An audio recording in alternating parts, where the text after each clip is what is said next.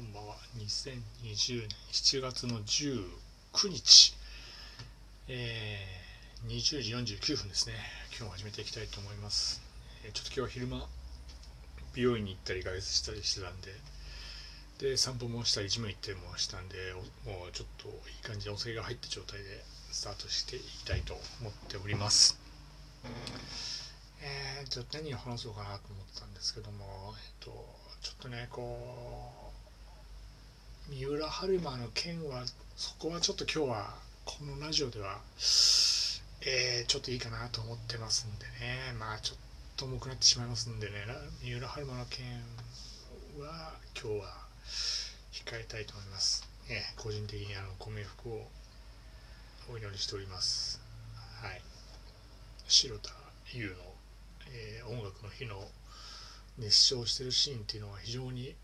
心にねすごく響いて何とも言えない気持ちになってしまったんですけども この話をちょっとここでするっていうのはあの不謹慎だと思いますんで、えー、ご冥福だけお祈りして、えー、今日はその話はしないでおこうと思っております。でえっ、ー、と今日はあのね昨日の漫画の話で山下太郎君の話をとねあのあとはペナントレース山田太一の奇跡の話をしたんですけどもすごくねこうまだその話がし足りないんで今日その話もしていくんですけどもものすごくね共感をしたんですよね。とにかく山下太郎君っていうのは知ってる人は見ていただきたいんですけどもね見て知らない人はまああの暇があればえー、古本屋とかどっかでは、まあ、Amazon Kindle でもまだあるのかな？落ちてるのかな？わかんないですけど、見ていただければなと思うんですけども、すごくね、こう、どんくさいんですよ。すごく下手くそなんですけど、努力を、努力を重ねて、全国制覇を成し遂げるっていうところでね、あの、当時ね、少年野球やってまして、えー、レギュラーになった途端にですね、30対0でね、クソ暑い中、えー、1時間半キャッチャーマスクをかぶってひたすら、えー、耐え忍んだっていう経験をしてた人間からするとねすごく共感を持てたんですよね。で山下太郎君も良かったんだけどペナントレス山田太一っていうのも結構良くてストーリーが双子の兄弟がストーリーなんですよ。で兄が山田太一。これがとにかくどんくさいやつであの箸にも棒にも振らない。で弟が山田泰治これはスーパースター超高校級で、えっと、どこの球団からもドラフト1位になりたい。あの取られるっていう人がいたんですけどもで結局アストロズっていう架空の球団のに1位指名されるんですよ。でペナントレースを中心に再現していくんですけどもセ・リーグがなぜか7球団あるんですよ。今の既存の巨人中日ヤクルト横浜阪神、広島のプラスアルファがこれアストロズっていう球団があってで実際の選手が出てくる実際の選手が出てくる出てくるたんびにあのコメント欄でこの人はこういう選手で紹介もされてちゃんとねあのしっかりしたところなんですけども。でこのアストロズって弱小球団なんですけどもこの山田太一っていうのがこう努力を重ねて4番に任されてガンガン打っていくと。で苦難を乗り越えて、えー、最後ねペナントレースも勝ってしまうと。優勝してしまうっていう非常にこうね山田太一ペナントレースの奇跡の方が少年野球やってたところとかぶってたんであの思い出残ってるなってなりますね。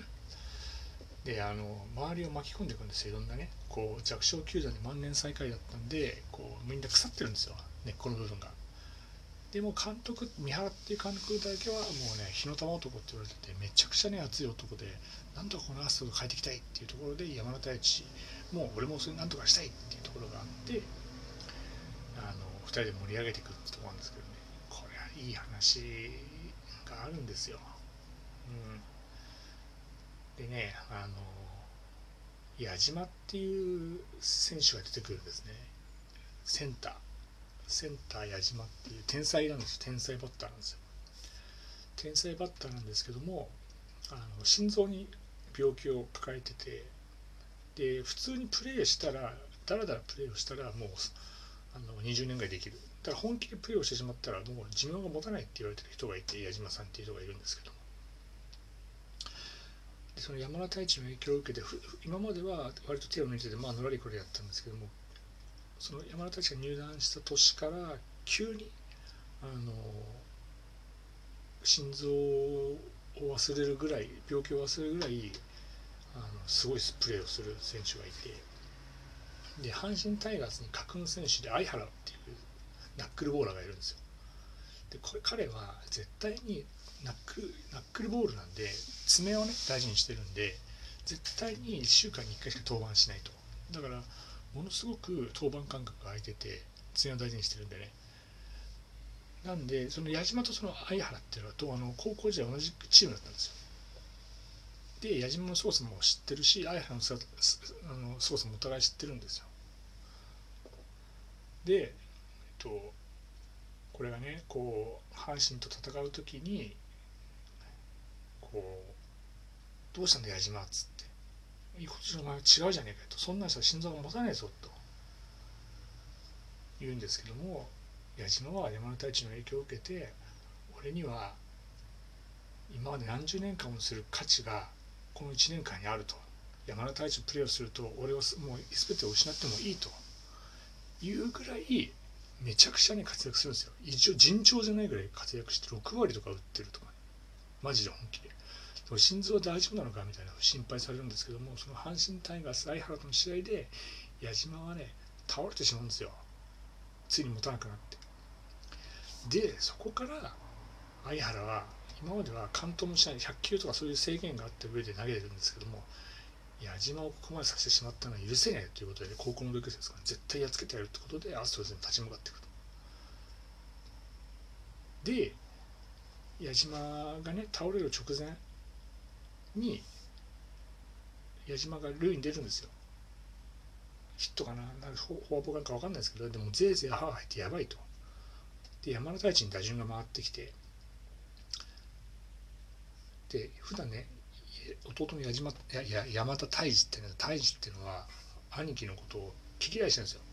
あの双子なんですけどものすごく毛嫌いしててどんくさいですから邪魔だ邪魔だみたいな感じなんですけどその時その瞬間だけ山田太一が呼ぶんですよね。兄貴って言って。矢島さんはもう走れないと。ヒットじゃダメだと。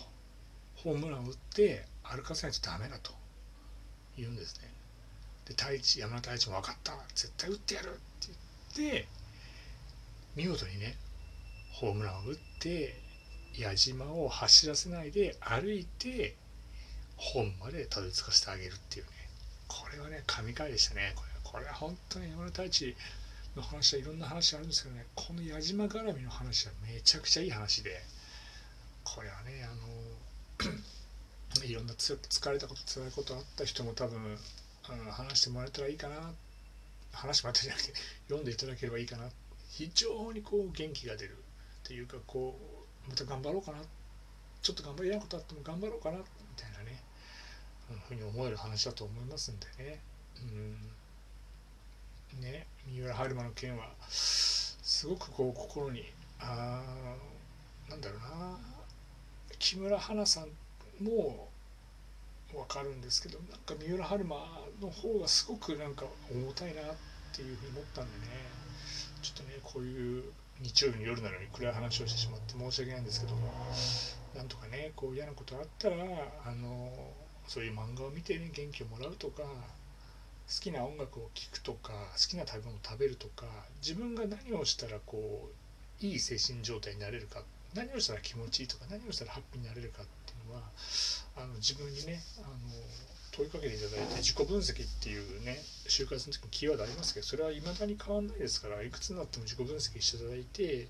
自分とかはね美味しいコーヒーを飲んだりとか好きなラジオを聴きながら歩いたりするとすごく心があのリフレッシュできるんで極力ね週末とかそういうことをしてるんですけどもあの何人聞いてるかこれまで聞いてるか分かんないですけど何かねこう嫌なことあって疲れたな辛いなって思う時あれば自分の好きなものに囲まれてそうすとねまた明日の活力になると思いますんでね、えー、あのまた頑張っていきましょう、えー、とサービス業の方はねあの関係ないかもしれないですけど月金の仕事をしてる方はね今週月火水行ったらねあの本来東京オリンピックが開幕する週ということなんでね4連休になってますんで3日間頑張ればあの4連休来ますんでコロナの影響でね派手な外出 GoTo キャンペーンとかととかやるといけないかもしれないんですけどね、えー、休みは来ますんで、えー、また頑張っていければいいかなと思っております。はい、えー、ちょっとね今日は梅雨だけにじめっとした話になってしまったんですけどもまた頑張っていきましょう。であの何もトラブルが起きなければ、えー、明日以降1週間以内に初めてちゃんとしたゲストを、えー、オファーして確保しましたのでゲストとの1対1のトークもね、えー、明日以降配信していければいいかなと思ってますんで、えまたご都合が合えば聞いていただければいいかなと思っております。はい。今日はこれで終了したいと思っております。どうもありがとうございました。失礼いたします。